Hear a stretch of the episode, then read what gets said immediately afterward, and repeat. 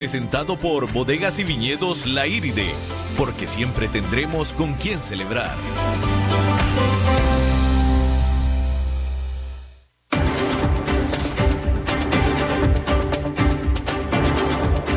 Inicia a las 5 con Alberto Padilla un programa diseñado con el objetivo de llevarte diariamente un tema de actualidad, acompañado siempre de reconocidos editorialistas, de lunes a viernes a las 5 de la tarde por CRC 89.1 Radio, a las 5 con Alberto Padilla.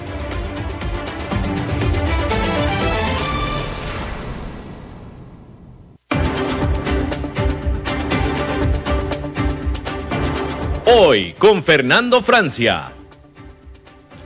Pura vida, gente.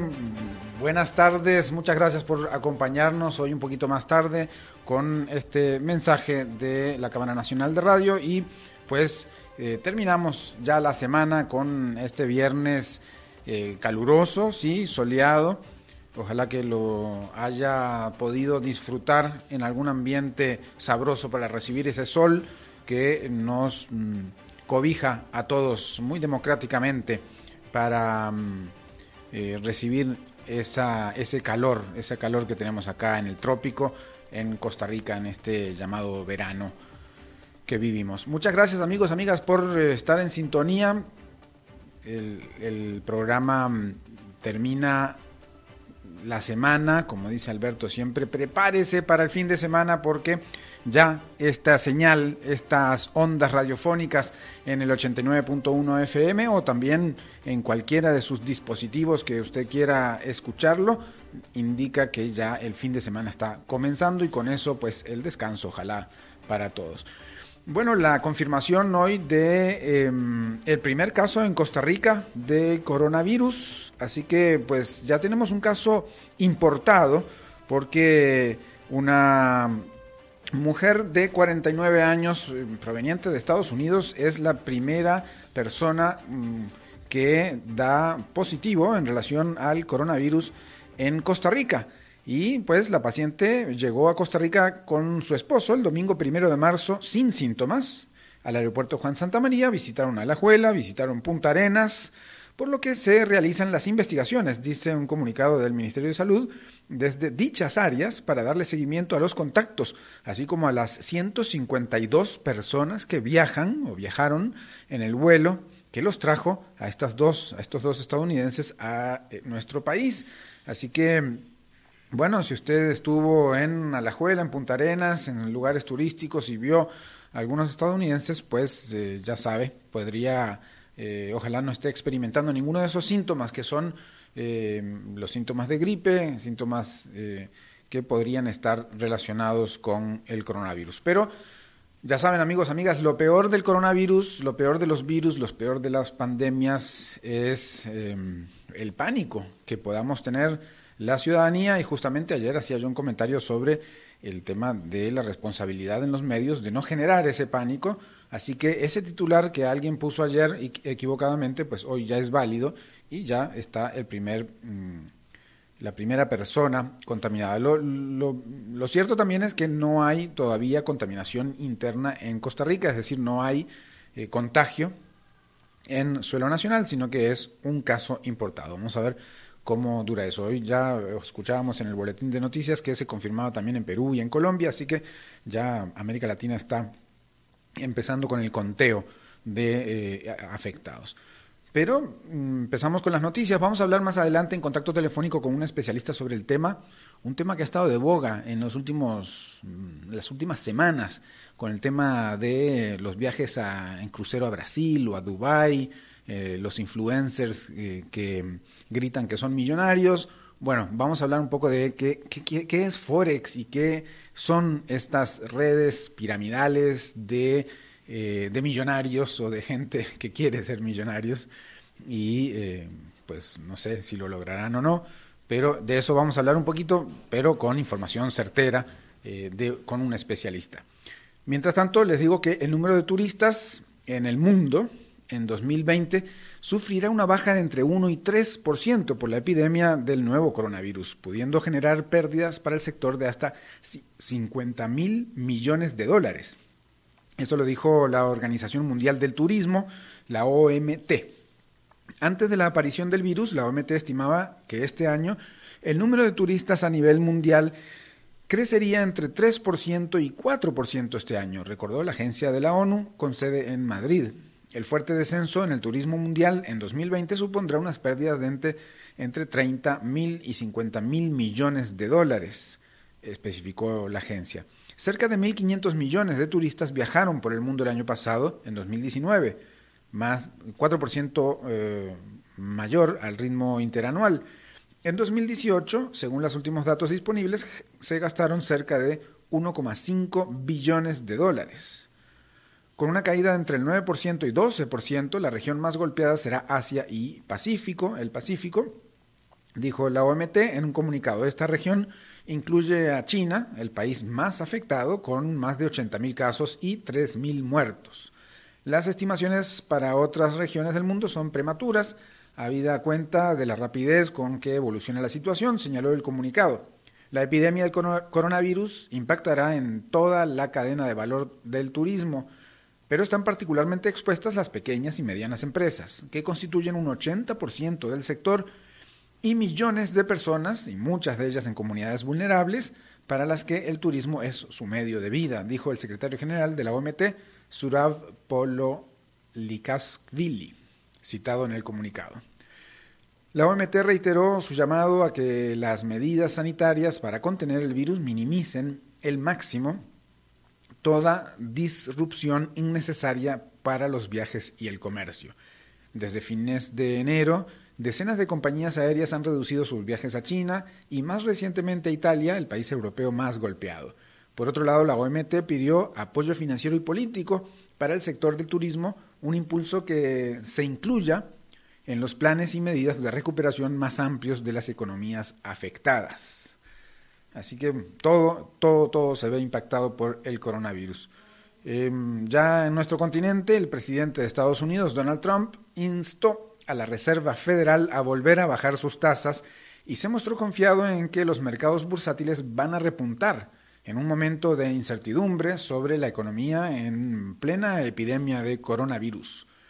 La Fed, la Reserva Federal, debería recortar y lanzar más estímulo, señaló después de que esta semana el emisor estadounidense recortara sus tasas de interés de referencia en 0,5 puntos de base por la incertidumbre sobre el nuevo coronavirus. El mandatario estadounidense habló con la prensa después de firmar una ley para dotar de 8.300 millones de dólares la lucha contra el virus.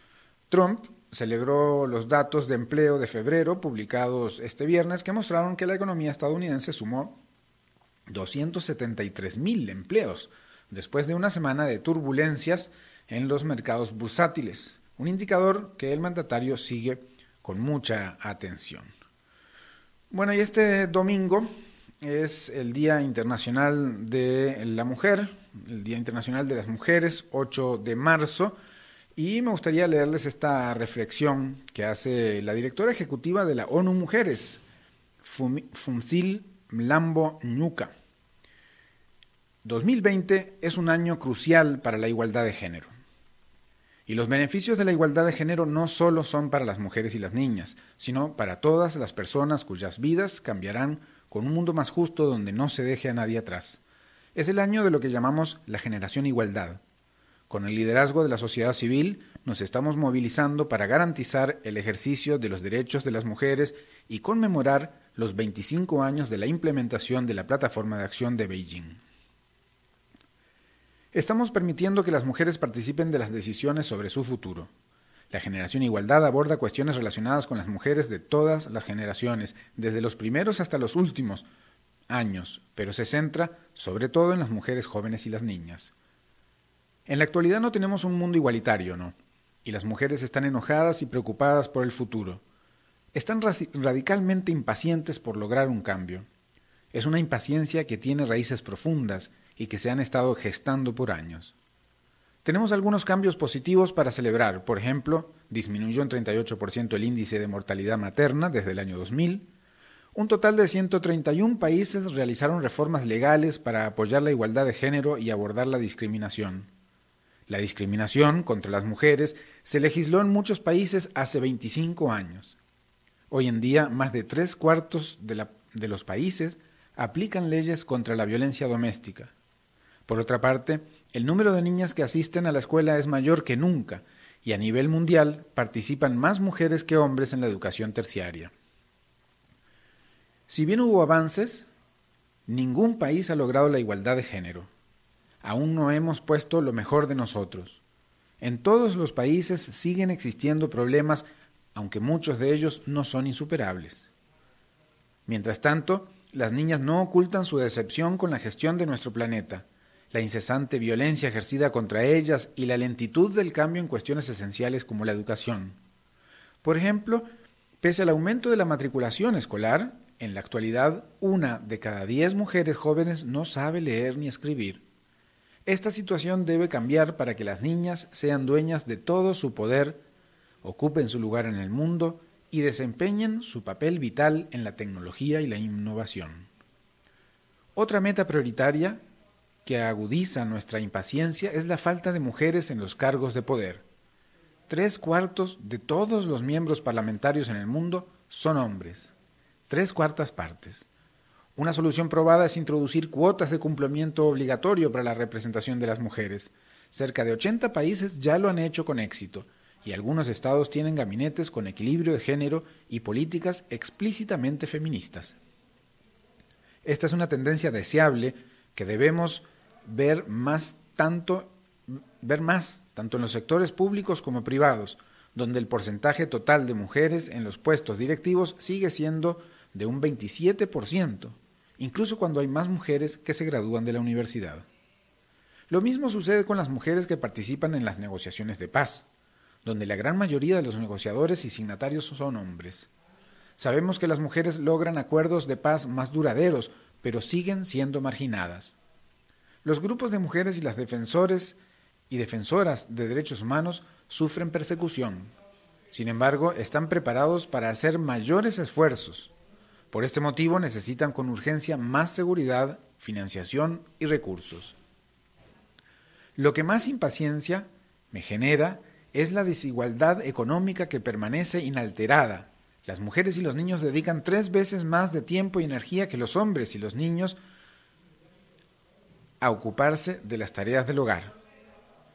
Esto no les permite tener las mismas oportunidades en la educación, el mercado laboral y el poder adquisitivo. Es un motor generador de pobreza. Las mujeres jóvenes que mantienen una familia tienen un 25% más de probabilidades que los hombres de vivir en la pobreza extrema, lo que afecta a millones de niños y niñas pequeñas, con consecuencias que repercuten a lo largo de la vida de la madre y el niño o la niña. La solución incluye la aprobación de políticas adecuadas que fomenten una mayor igualdad en las responsabilidades de cuidado infantil y proporcionen apoyo estatal a las familias y a quienes trabajan en la economía informal. Si bien estamos radicalmente impacientes, no nos rendimos y tenemos esperanzas. Contamos con un creciente apoyo de los aliados y socios que están dispuestos a eliminar las barreras contra la igualdad de género, somos testigos de la voluntad impulsora de cambio en todas las generaciones y países. Estamos encontrando los problemas que nos unen y que ofrecen oportunidades para romper el statu quo. El aprendizaje adquirido en los últimos 25 años nos demuestra lo que se necesita para acelerar las acciones en pos de la igualdad. La generación igualdad es una de nuestras respuestas y entre todos y todas conformamos esa generación. Este es un texto de la directora ejecutiva de ONU Mujeres, Fumsile Lambo Nkuka, que pues eh, lo ha escrito y lo ha mm, dirigido al mundo entero eh, a propósito de la celebración el 8 de marzo, que es una conmemoración de un acto realmente trágico de la muerte de decenas de mujeres trabajadoras en una fábrica encerradas hace ya muchísimos años y entonces que se, seguimos conmemorando en busca de la igualdad entre hombres y mujeres en el mundo entero. Vamos a hacer una pequeña pausa y enseguida volvemos con el tema que dijimos que vamos a tratar hoy. Vamos a ver si le echamos un poco de luz a este tema de Forex eh, y, a ver si todos los que nos escuchan se hacen millonarios entonces con ese, con ese tema.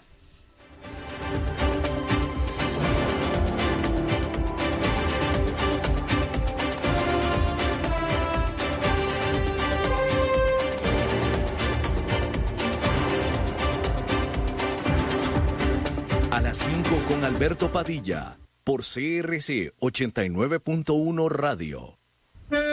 Tinto, blanco, rosado, espumante, seco dulce. El vino es como los amigos, proviene de diferentes cepas y familias convertidas en bodegas de tradición. La Iride, una bodega personal establecida en Mendoza, Argentina, produce vino de exportación con la calidad de Mendoza, expresada en taninos frescos, frutales, remembranzas de tabaco y chocolate. Una fiesta al paladar. La Iride, vinos argentinos de tradición. CRC 89.1 Oyentes informados.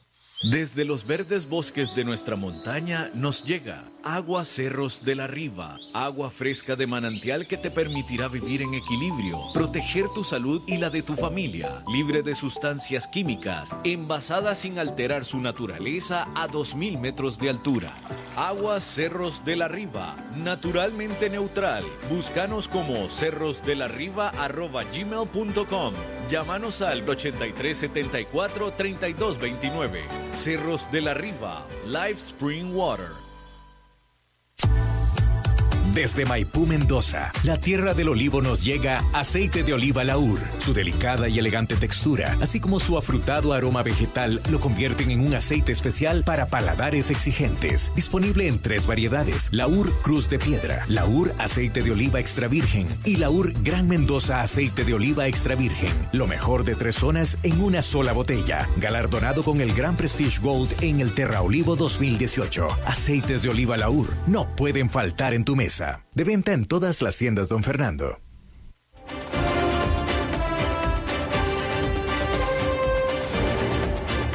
Seguimos escuchando a las 5 con Alberto Padilla. Bien, continuamos aquí en CRC 89.1, son las 5 y 23, y les dijimos que íbamos a hablar sobre ¿cómo podríamos llamar a este tema? Porque no necesariamente el tema es Forex, ¿no? que es un mercado de divisas, mm, básicamente, que ahora Douglas Montero, economista y experto en mercados financieros, nos va a explicar con más profundidad de qué se trata Forex, pero también sobre todo este ruido que ha habido alrededor de esos esquemas financieros y la mm, promoción que le han hecho algunos eh, influencers, llamados ahora sí, eh, de distintas redes sociales a el tema y bueno, se ha hecho un ruido realmente eh, por todos lados, por lo menos en Costa Rica y, ya bastante en la región. Douglas Montero, economista experto en mercados financieros, nos acompaña vía telefónica. ¿Qué tal? Buenas tardes. ¿Qué tal, Fernando? Muchas gracias por invitarme. Gracias a vos por, por estar y por, mm, bueno, darnos un poco de luz Vamos a empezar un poco mm, por orden. Primero que nada, rápidamente, para quien tenga que desconectar la radio ya, si es que alguien anda en el carro y se tiene que bajar, ¿se hace uno millonario de la noche a la mañana con Forex, sí o no? No, jamás. No se hace millonario uno con Forex de la noche a la mañana. Bueno, ya eh, con ese tema elucidado podemos seguir entonces ahora sí con mayor profundidad. Bien, ¿de qué se trata Forex? Primero que nada, porque vamos a hablar de varios temas hoy, pero Forex. ¿Qué es Forex? Todo el mundo habla de eso.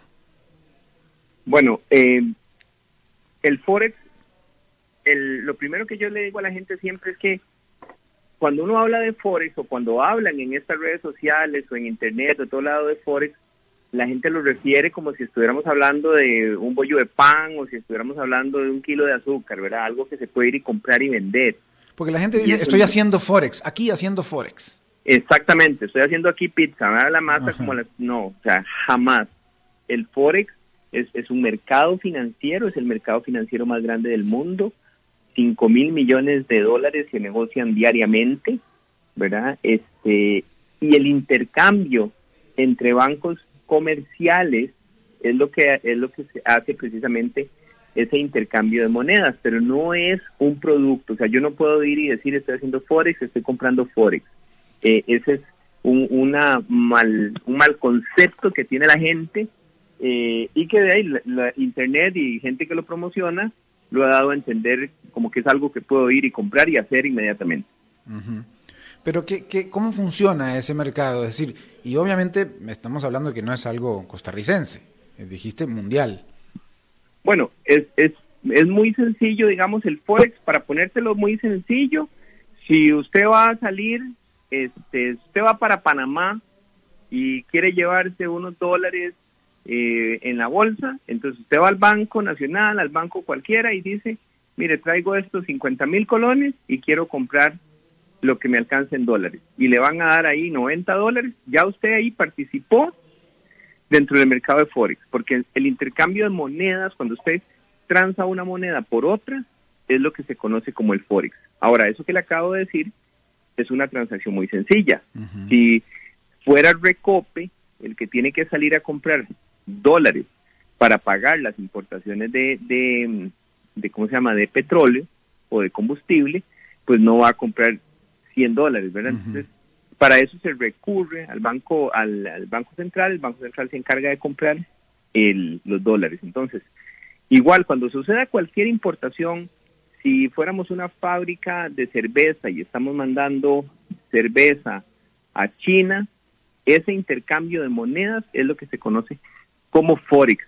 Para esto hay expertos en el mercado internacional y cuando le digo expertos, son expertos de verdad que se conocen como traders de monedas que trabajan en bancos en Europa, en Estados Unidos, en Londres, en Australia, y manejan cientos de miles de millones de dólares en transacciones diarias. Pero tienen sistemas, están preparados, conocen y se entrenaron para hacer eso porque transan cientos de miles de millones diarios.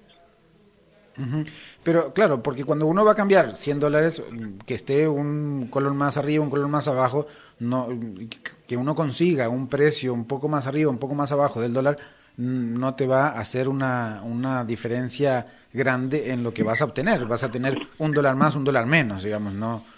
Pero cuando vas a, vas a, intercambiar moneda eh, en grandes volúmenes, grandes sumas, obviamente ahí sí eh, hay que poner mucha atención de a, qué precio cambias esas monedas. Claro, sobre todo porque los mercados internacionales de monedas, y ya tal vez viéndonos un poquito más técnico, los mercados de monedas cotizan en lo que uno llama cuatro decimales. Es decir, si a usted le preguntan en el mercado internacional, ya, ya cuando usted está transando monedas internacionalmente, usted le pregunta, mire, ¿cómo está el euro? Y a usted le van a decir, el euro está en 1.0915. Son cuatro decimales. Y generalmente las cotizaciones se dan por los últimos dos decimales. Si como vos decís, estamos transando, vamos a comprar 100 euros, pues, no, no, ¿qué más da? Pero si estamos comprando 100 millones de euros, esa diferencia se hace muy grande. En estas plataformas y en estos eh, llamados que se hacen a través de internet y donde sale la gente disfrutando de una copa de vino y diciendo, mire qué cansado que es trabajar y mientras tanto mi dinero hace, lo que le están diciendo a la gente es que usted puede mágicamente, ¿verdad? Eh, interpretar cómo se van a mover las monedas. Entonces, usted puede estar comprando dólares de los Estados Unidos, pero a la vez está vendiendo yenes de Japón. Y entonces uno podría decir, bueno, la economía de los Estados Unidos tiene mil cosas que le afectan, Japón tiene otro tanto que le afectan, ¿y cómo hago yo para saber de un momento a otro que efectivamente si yo compro dólares, voy a ganar? ¿Cómo hago si no sé si cómo es la tasa de interés de un país comparada con la de otro? ¿Cuáles son las exportaciones de un país? Para esto se requiere mucho tiempo de estudio de una cuestión que se llama análisis técnico y además mucho estudio de cómo son las condiciones económicas del país. Por ejemplo, en, en la introducción de tu programa decías que hoy se reportaron los empleos en Estados Unidos. Hoy, por todo lo que está sucediendo con el coronavirus, pues ese reporte de empleos no tuvo un impacto en el mercado. Pero si no estuviéramos ante eso, el reporte de empleo de los Estados Unidos hubiera movido diferentes pares de monedas alrededor del mundo. Y vos tenés que estar atento a eso si estás trabajando en ese mercado. Pero para eso usted tiene que saber si el reporte eran 273 mil, cómo me afecta si hubieran sido solamente 50 mil o qué hubiera pasado si hubieran sido 300 mil. Se hubiera movido el dólar hacia arriba, el dólar hacia abajo, se hubiera movido el euro hacia arriba, el euro hacia abajo. ¿Qué le hubiera pasado al dólar surcoreano, por ejemplo? Ahora, pero es en esos temas en que están trabajando estos influencers que dicen estar en Forex? Es que los, vamos a ver, eh, la, persona que le trata de vender a usted a través de, Forex, eh, a perdón, a través de un influencer o a través de una plataforma, de una academia, eh, estoy casi completamente seguro de que no sabe las interacciones que tienen que haber entre diferentes variables económicas para llegar a determinar si un precio se va a subir o bajar. Yo he visto plataformas donde le dicen a usted, con este video de 30 minutos, o si usted asiste a nuestras clases eh, durante dos días y ve este video, le vamos a enseñar la magia del Forex, cómo es que usted se puede beneficiar. Y eso no existe. No existe porque usted tiene que sentarse, estudiar, no solamente la situación económica de los países, sino cómo funciona el análisis gráfico, que como le digo es un análisis que se conoce como análisis técnico. Entonces, cuando estos influencers vienen y dicen, mire, yo le enseño, o voy a traer a un profesor certificado, entonces, bueno, ¿quién certificó a este, a este señor? Usted trabajó en un banco como JP Morgan en Estados Unidos, que es uno de los bancos más grandes. Usted trabajó en Nomura, en un banco japonés que es de los más grandes. ¿Cuántos años tiene usted de tradear millones de dólares en Forex? Para decirme que usted me va a enseñar cómo se hace esto y me va a enseñar la magia. Además de que otra cosa, nadie, nadie, refle nadie, nadie va a decir cuál es su secreto. Y entonces también en estas plataformas te dicen eh, siga a nuestro experto porque él le va a decir cuáles van a ser las formas de ganar dinero. Claro, pero ahí la idea de, de, estas, eh, estas organizaciones o estas eh, gente es captar dinero, aunque sea de a pocos, de mucha gente que después no necesariamente les retorna como, como se espera, pero alguien sí la está captando. Claro, porque vamos a ver, de, de alguna experiencia que tengo de, de, oír gente que se ha metido en esto, ¿verdad? Porque, digamos, yo he, tra yo he transado en el mercado de Forex, eh, he comprado euros para comprar bonos en Europa, he transado reales brasileños para comprar bonos en Brasil, he comprado diferentes monedas. Pero, pero cuando a usted le dicen, vea, si usted me trae cinco personas, entonces le voy a dar un bono de trading. Como que un bono de trading. Esa plata, ¿de dónde sale? ¿Y por qué tengo que traer cinco personas para que usted me dé un bono de trading? Eh, ya, yo no sé si eso se convierte en una pirámide, yo no puedo decir que esto sea un esquema piramidal, como se ha dicho, pero sí le podría decir que si yo tengo que llevar a cinco personas para que a mí me den un bono de algo, ya eso se, se sale completamente de lo que es un mercado financiero y ya se convierte en la venta de un producto. Y tal como le digo, el Forex no es un producto que yo pueda vender. Conozco gente que ha metido plata, eh, cuando comienzan, hacen algunas ganancias, quieren salir y entonces les dicen que no pueden salir porque tienen que esperarse hasta tener tanto número X de transacciones. O conozco gente que entra, ha perdido plata y le dicen, ok, si usted nos trae cinco personas o diez personas, entonces cancelamos su, su, su, lo que nos debe, porque usted nos trajo más personas. Obviamente esas personas van a generar poquitos, ¿verdad? Porque en estas plataformas de trading de, de, de Forex no, no es que se meten con muchos miles de dólares, sino que se meten 100 dólares, 50 dólares, 400 dólares, 5 mil dólares. Pero, como dice un dicho, a pellizco se mata un burro. Entonces, si vamos poniendo de a poquitos por un montón de gente, al final es un montón de dinero que se está metiendo ahí y alguien se lo está dejando. Sí, de repente alguien pierde 10 dólares que participó, alguien pierde 300 dólares con los que participó, pero alguien se está dejando la suma de todos esos poquitos que, eh, logró, captar.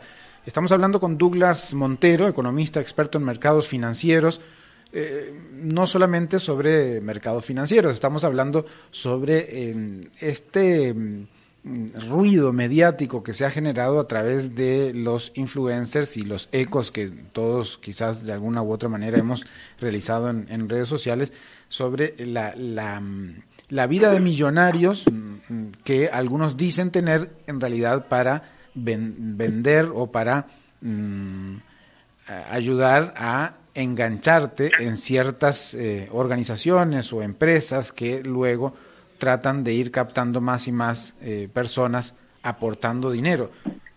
Diría yo, sin conocer, eh, y por eso te estoy preguntando a vos, eh, que ahí está el negocio de, de, esas, de esas organizaciones, en, en, abrir la mayor cantidad de bocas de entrada de dinero, ¿no? Claro, y es que la, la, las personas, no solo en Costa Rica, porque esto no pasa solo aquí, esto sucede en muchos lugares alrededor del mundo, eh, quieren ganar rápido, quieren que, que obtener resultados de manera inmediata. Y claro, donde le sale una persona diciéndole, mire, yo ayer invertí, tuve una rentabilidad de tanto, o ayer invertí 100 dólares y hoy me amanecieron 125 en la cuenta. Entonces uno podría decir, bueno, de 25 dólares no es un montón, pero si hubiera invertido mil, hubiera tendría 250 y si hubiera invertido 10 mil tendría 2.500. Entonces la gente se motiva. Estas, estas plataformas cobran una comisión por operar, pero además de eso hay otra cosa importante en, en esto y es que el mercado de, de, de monedas es un mercado que se hace financiado en la mayoría de las veces. ¿Qué quiere decir financiado? Que Fernando se mete a una plataforma de estas y pone 100 dólares. Y entonces le dicen, vea Fernando, usted puede poner esos 100 dólares y comprar mil. Y usted dice, ¿cómo? Bueno, porque si usted si usted pone mil va a ganar sobre mil y no sobre 100. Entonces, claro, se está magnificando el efecto.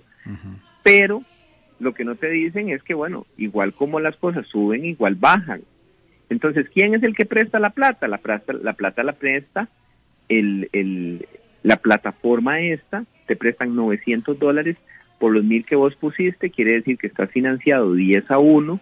Si las cosas van a tu favor, perfecto. Pero si van en contra, puedes perder no solamente lo que pediste prestado, sino los 100 dólares que pusiste eh, inicialmente y ahí es donde uno puede perder, digamos, todo lo que invirtió. En, y este en vez de ganancia, tener una deuda.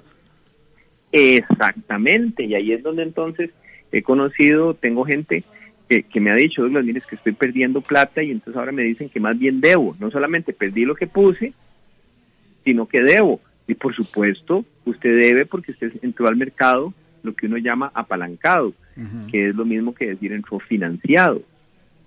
y eso no sé, pues. esas son cosas que generalmente no se dicen tan transparentemente y el nivel de apalancamiento en estas plataformas puede ir de 10 a 1, 20 a 1, 50 a 1. Entonces alguien le dice, mire, si usted mete 5, podemos comprar 1000 a la puña, está súper apalancado, lo cual puede magnificar tus pérdidas exponencialmente.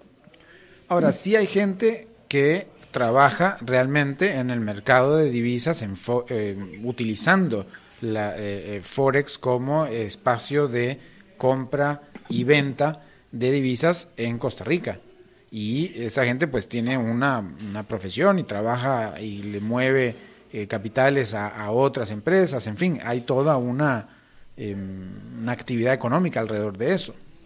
Por supuesto, por supuesto, digamos, si usted va a... Que no tiene nada que ver con eh, estar haciendo eh, Forex, como se decía o como se dice en redes sociales, hacer Forex, a trabajar lo que promocionan estos influencers. No, no, no, no. Y, si hay gente que trabaja, si usted va a cualquier banco comercial del país, e inclusive en el Banco Central, eh, hay lo que se llaman traders de moneda. Un trader de moneda es la persona experta en comprar y vender moneda. tiene que estar sabiendo cómo funciona el mercado en tal país, en tal otro, en tal moneda, en tal otra. Tiene que estar al tanto, al segundo de todo eso.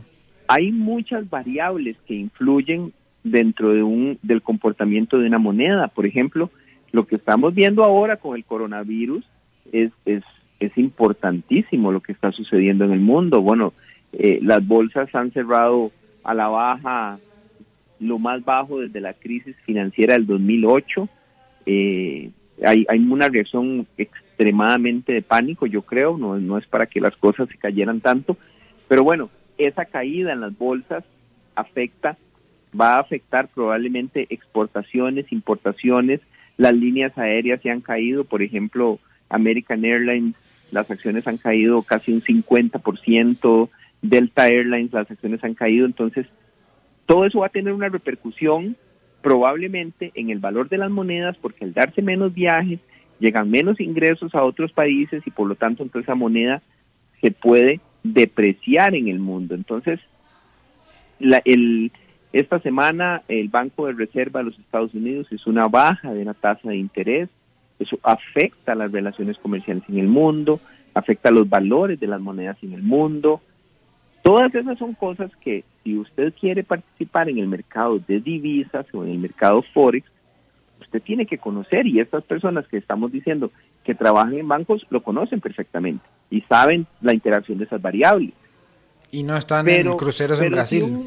Si un, muchachito, perdón, si un muchachito de universidad eh, que está recién entrando ve una promoción de que de la noche a la mañana me hago millonario y pone 200 dólares ahí, ¿qué va a pasar?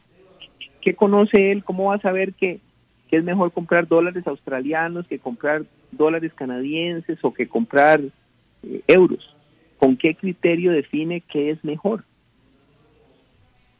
Es, es, es difícil, por no decir imposible, que una persona sin conocimiento de la realidad económica mundial pueda participar eficientemente con probabilidades serias de ganar en, el mercado si no conoce esas interrelaciones. Ahora, la voracidad que han tenido eh, estas empresas eh, o organizaciones o grupos que buscan alimentarse de más y más gente, aunque sea gente humilde, poniendo 50 dólares, poniendo 100 dólares, poniendo lo que pueden y eh, asumiendo deudas, como bien explicabas recién, Douglas, eh, estas, estas organizaciones hacen todo este ruido, juntan a estos eh, influencers y buscan realmente eh, engatusar o por lo menos, em, em, bueno, atraer, por no decir otra palabra, a más personas, porque ahí el negocio de ellos es ese, más allá de el negocio de intercambio de divisas que se hace en los mercados internacionales, en el mercado forex yo, yo estoy absolutamente de acuerdo con lo que vos decís. O sea, aquí estas personas lo menos que buscan, o, o, yo no sé si, si los que promocionan esto, pero las empresas que están detrás, las que las que promocionan, las buscan a gente para que les, les promocione su academia de trading y, y esas plataformas en mi concepto lo que andan buscando es una masificación de un producto. Entonces, al, masificar ese producto, van a tener una mayor, eh, un mayor ingreso a costas de un montón de gente que no sabe, estoy seguro, que no sabe lo que están haciendo. Yo, yo he dado charlas en universidades, he dado charlas en otros lugares, y vea, cuando usted escucha las preguntas que le hace la gente que supuestamente participa en esas cosas, eh, uno se da cuenta de que no tiene la menor idea de lo que están hablando no, saben qué están haciendo. O hay gente que llega y le dice a uno, mire, usted, usted conoce eh, de análisis técnico. Bueno, algo conozco, sí. Ah, bueno, pero entonces usted sabe que cuando pasa tal cosa es de esperar que pase tal otra. En ciertas circunstancias sí, pero eso no es, usted no lo puede aplicar como una receta. Entonces, eh, cuando a usted le venden las cosas como que uno más uno es dos, siempre claro. este, tenemos un problema. En matemáticas uno más uno es dos, pero en especulación financiera uno más uno no necesariamente es dos. Claro, y en, y en el mercado, digamos, eh, uno más uno es dos, pero si ya uno se va más adelante en matemáticas, entonces uno este, más dos medios también es dos, porque dos medios al final es uno, y entonces las cosas se pueden presentar de muchas formas eh, y yo las puedo hacer tan atractivas como yo quiera, poniendo eh, cosas que tal vez al final no son.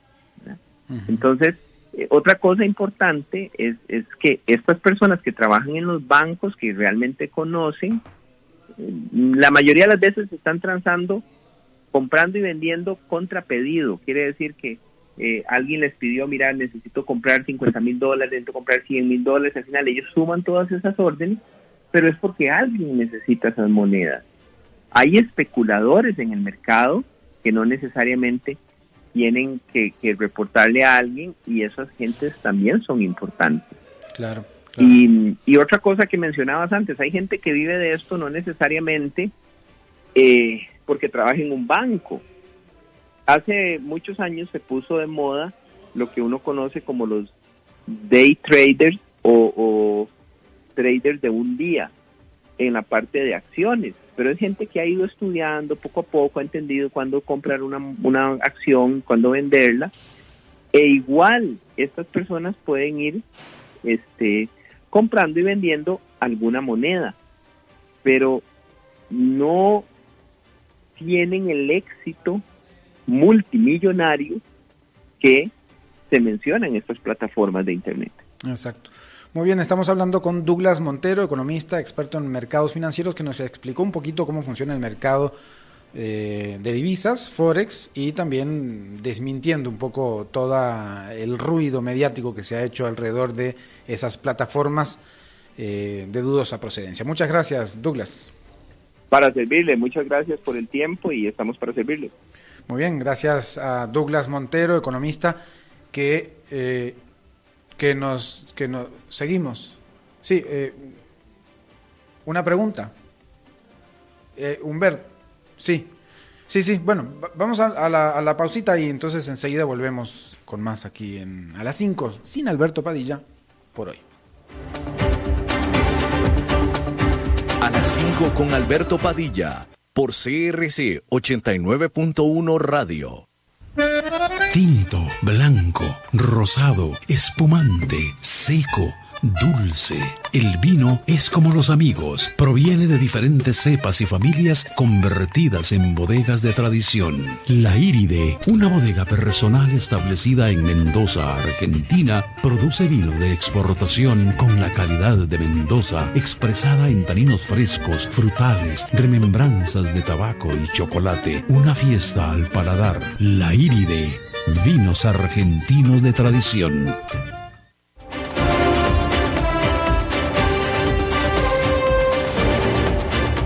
Seguimos escuchando a las 5 con Alberto Padilla. Y es viernes y cerramos semana y cerramos como siempre con Humberto Saldívar. ¿Cómo estás? Buenas tardes. ¿Qué tal Fernando? ¿Cómo estás? Muy bien, muy bien. Pues eh, contento de iniciar el fin de semana con vos. Perfecto. Bueno, buen fin de semana a todos y, y el tema de hoy, bueno, que está de moda y que preocupa a todo el mundo es la parte del coronavirus, ¿no? Eh, si bien en las industrias ya locales se ve la especulación de, de algunos productos o falta de insumos por proveedores internacionales, en donde muchos empresarios que tuvieron la experiencia del 2003 o 2009, sea del SARS o del H1N1, pues eh, ya saben a lo que se pudieran enfrentar a mediano o corto plazo, ¿no?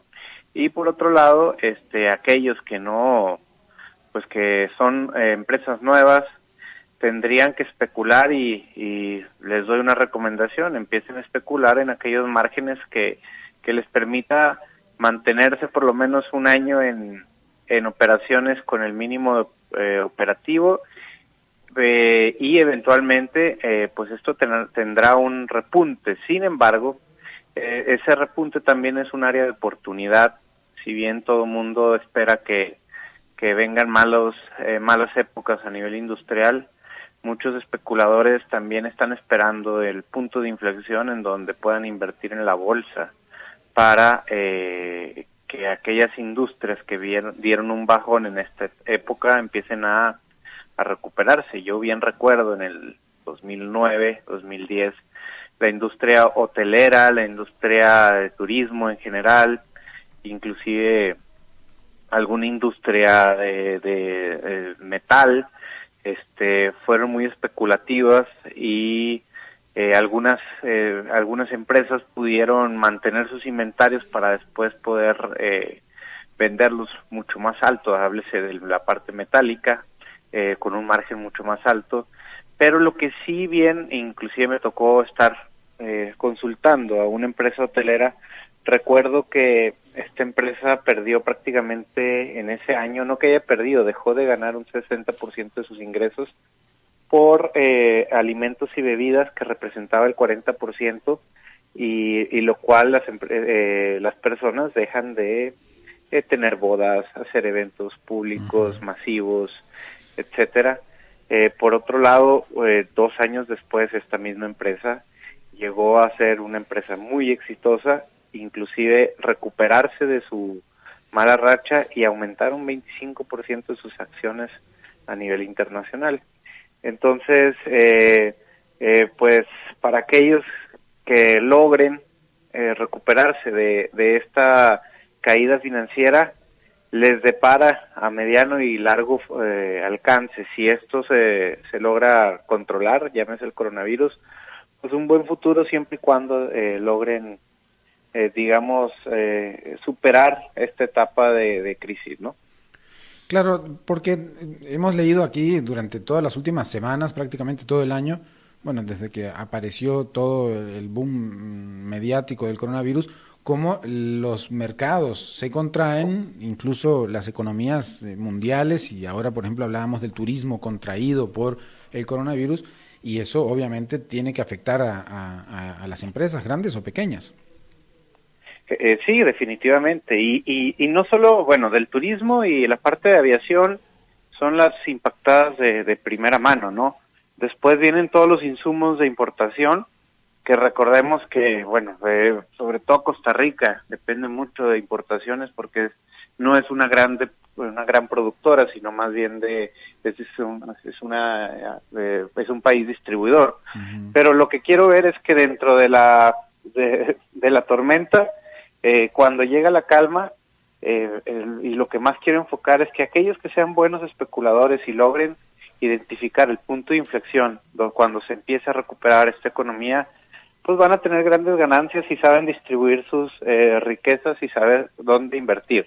Una de las recomendaciones es la parte turística, eh, principalmente en aquellos eh, países que dependen más de esto y sobre todo en países que sean de, de gran este que en países que sean de, en desarrollo. No precisamente que estén estabilizados en su crecimiento, sino que sean en desarrollo, llámese por ejemplo México. Y vuelvo a repetirlo porque yo tuve la experiencia de esa de, de, ese gran repunte, la recuperación. sí, de, de esa recuperación donde varios empresarios eh, pues les fue muy bien al invertir la eh, en, en esa en, el, en la bolsa en la parte turística en el 2009 cae casi un, un 60%, se recupera en el 2013 y para el 2015 prácticamente esa empresa valía eh, el doble que valía en el 2000 que, que, que, valía ya en el 2011, ¿no? Que fue cuando terminó aproximadamente 2011 eh, lo de lo de la H1N1. Exacto, porque entonces al final todo problema es una oportunidad. Las crisis son eso, ¿no? Oportunidades. Muchas gracias, Humberto. Gracias a ti, Fernando. Buen día. Humberto Saldívar, eh, con su columna em, semanal de los viernes, en donde nos explica que si algo baja porque eh, hay algún impacto importante como el coronavirus, pues en algún momento también puede repuntar y ahí está una, una oportunidad de negocio. Bien, llegamos al final, amigos, amigas. Muchas gracias, Angelo, por los controles y por siempre estar ahí. Y a Lisbeth Ulet en la producción, como todos los días. y bueno, ya el lunes estará Alberto con todos ustedes. Muchas gracias amigos, amigas. Nos encontramos, nos escuchamos en cualquier momento. Este programa fue presentado por Bodegas y Viñedos La Iride, porque siempre tendremos con quién celebrar.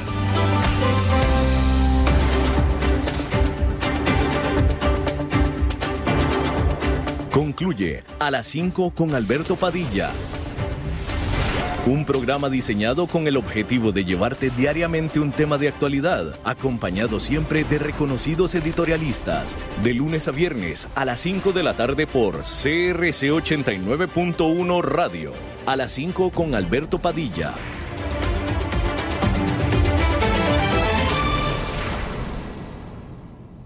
Visa presenta Costa Rica Music Festival, presentando a Gianni Sábado 21 de marzo, 7 de la noche, Estadio Nacional. Entradas a la venta en nvivo.cr. Preventa exclusiva y grandes beneficios para tarjetavientes Visa. Cupo limitado. Es Yanni, en vivo, como tenés que vivirlo.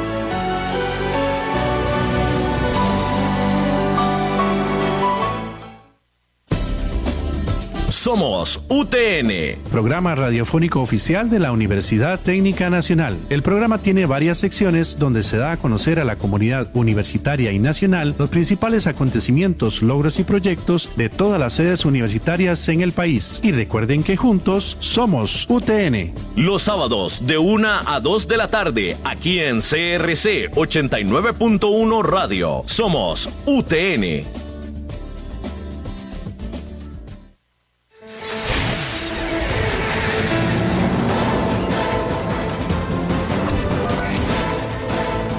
Inicia el resumen informativo en noticias CRC 89.1 Radio. Buenas tardes, son las 5.58 minutos. Hoy es viernes 6 de marzo del 2020. Les saluda Fernando Francia y estos son nuestros titulares. El Ministerio de Salud confirmó el primer caso de COVID-19 en Costa Rica. Un equipo de casa presidencial se encargaba de realizar encuestas telefónicas sobre políticas públicas para la UPAD. Todas las áreas de salud de la caja del Seguro Social deberán tener al menos un kit de protección para atender un posible caso de coronavirus. El tribunal de Bribri condenó ayer a un hombre de 12 años a, a 12 años de prisión por tráfico internacional de drogas. En el mundo el coronavirus supera, supera las 100.000 infecciones en el mundo. Y en los deportes, este fin de semana se jugará la fecha 14 del torneo de clausura 2020. Salud. El Ministerio de Salud confirmó el primer caso de COVID-19 en Costa Rica. Además, descartó dos sospechas de pacientes que se mantenían aisladas. El caso confirmado se trata de una mujer estadounidense de 49 años que llegó a Costa Rica el primero de marzo y estuvo junto a su esposo en algunos lugares de Punta Arenas y Alajuela. La infectada proviene de Nueva York y ahí tuvo contacto con una persona que contrajo coronavirus, según informó el Ministerio de Salud. Denuncia. Un equipo de casa presidencial conformado por cinco personas se encargaba de realizar encuestas telefónicas sobre políticas públicas con el fin de entregar la información a la Unidad Presidencial de Análisis de Datos, UPAD. El grupo realizaba sondeos aleatorios y anónimos a partir de un formulario de preguntas básicas enfocadas en una temática de interés público. Así lo comunicó Casa Presidencial hoy mediante un comunicado de prensa donde indicaron que a las personas contactadas nunca se les preguntó por información personal ni financiera.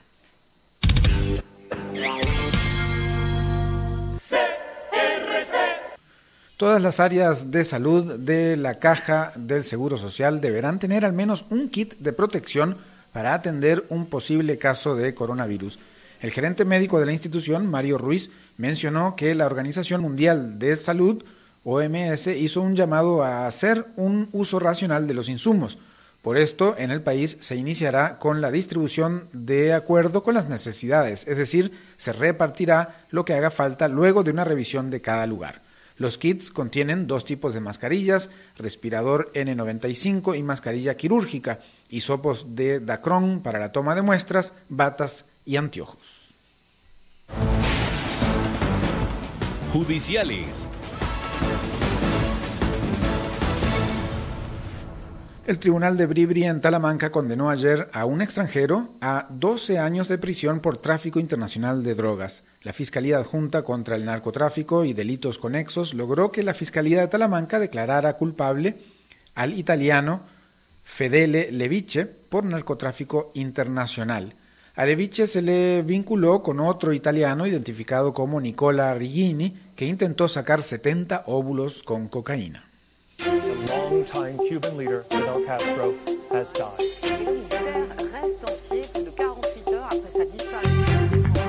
Internacionales.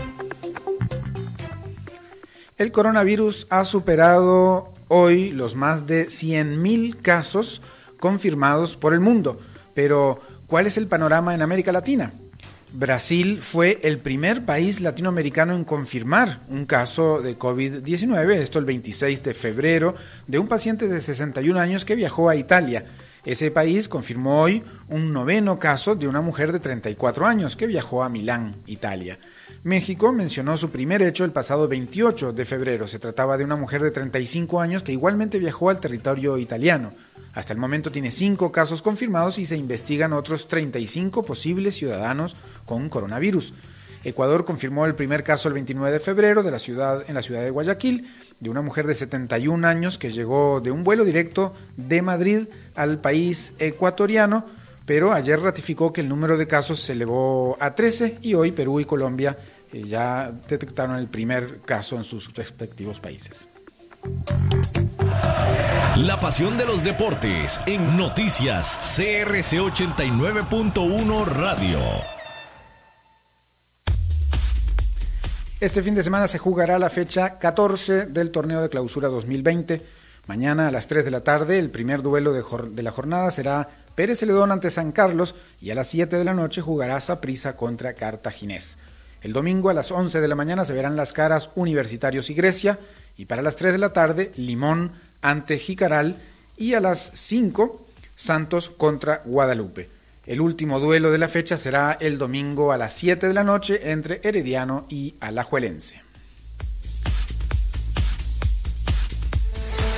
Son las 6 minutos, las 6 horas 3 minutos de la tarde. Hasta aquí el resumen informativo de hoy. Le esperamos el lunes en Noticias CRC a partir de las 6 de la mañana. Ya viene el programa Contacto Deportivo. Les acompañó Fernando Francia. Espero que tengan un muy, pero muy, una muy, pero muy feliz noche.